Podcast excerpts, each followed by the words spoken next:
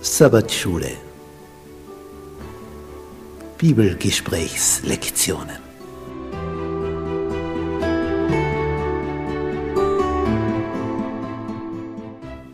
Das fünfte Buch Mose. Die aktuelle Wahrheit für unsere Zeit.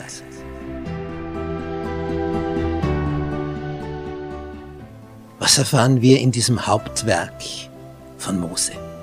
Es ist das Buch, aus dem Jesus am öftesten zitiert hat. Es ist sein Lieblingsbuch der Bibel. Was ist darin enthalten? Was gibt es da für eine Botschaft? Darauf sind wir neugierig. Das wollen wir ergründen. Bist du mit dabei?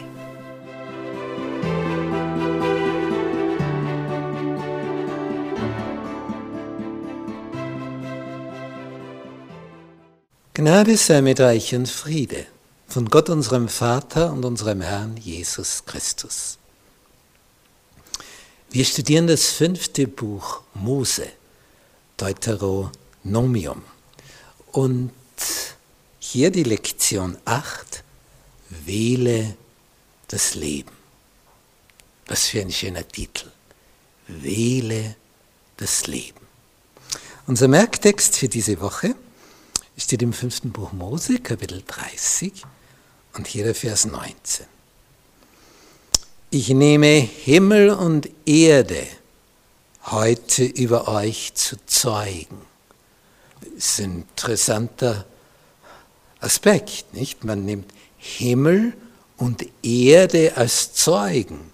Die gibt es nämlich schon recht lang. Die haben schon viel gesehen und erlebt.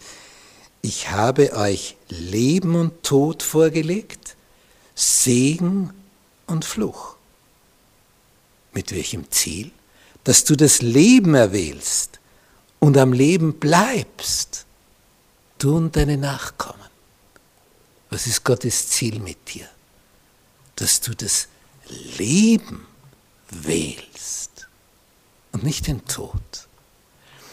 Und damit ist nicht nur gemeint hier, dass wir am Leben sind, sondern ein Leben über den Tod hinaus. Also ein Leben, das, das nicht einfach hier mit dem Tod dann aufhört, sondern hinübergeht in ein neues, in ein ewiges Leben. Also eine Geschichte berichtet von einer 22-jährigen Frau, die hoffnungslos erkrankt war an Gehirntumor und dann versucht hat, um hier doch noch irgendwann wieder zum Leben zu kommen, obwohl sie jetzt sterben muss, dass man ihr Gehirn entsprechend mit allen möglichen Vorkehrungen so konserviert, dass man es vielleicht, wenn dann die Möglichkeiten da sind, die technischen, Jahre, Jahrzehnte später so zum Leben erwecken kann, dass sie wieder leben kann. Das sind natürlich alles Versuche, die kläglich zum Scheitern verurteilt sind. Aber es drückt diese Sehnsucht aus. Ich will leben. Aber dazu hilft es mir nicht, irgendwelchen Wissenschaftlern mein Gehirn anzuvertrauen, sondern da braucht es den Schöpfer, den Schöpfer Himmels und der Erde, den Schöpfer des Universums, der ist der Einzige, der kreativ ist. Nicht, wenn man die Lebewesen auf diesem Planeten betrachtet, allein in der Insektenwelt, wir haben die noch längst nicht alle erforscht. Und wir werden es auch nicht schaffen, weil viele schon vorher wieder ausgestorben sind, bevor wir sie überhaupt entdeckt haben, dass es diese Spezies gibt. Und alle diese Lebewesen finden Nahrung das ist ja für mich das, das allergrößte Wunder. Nicht wir Menschen, wenn wir in einer Stadt zusammenleben, wie viel Logistik es braucht, dass dann Lebensmittel im Supermarkt auf dem Regal oben sind.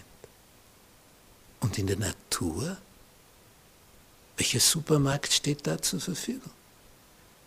Und jedes Lebewesen hat seine bestimmte Nahrungsnische. Das eine lebt von dem, das andere von dem. Ja, und, und wer bringt es da ein? Wo sind da die Regale, die gefüllten? Natur, Schöpfung. Also man muss sich immer vorstellen, das funktioniert. Wenn bei uns eine Krise ist, ein Erdbeben und eine Autobahnbrücke stürzt ein und die Züge und LKWs und so weiter können nicht mehr zustellen. Im Nu sind die Regale leer. Und in der Natur, für all die Geschöpfe, wo, wo fahren da die LKWs? Wo fahren da die Züge? Wo fliegen da die Flugzeuge? Wo transportieren da die Schiffe die Waren? Es funktioniert, solange nicht der Mensch die Natur verändert. Nicht, wenn man einen Sumpf trockenlegt, werden natürlich die Lebewesen, die in dem Sumpf gelebt haben, alle tot sein. Der Schöpfer gibt Leben, gibt Nahrung. Es ist ein Wunder vor unseren Augen, was da vor sich geht.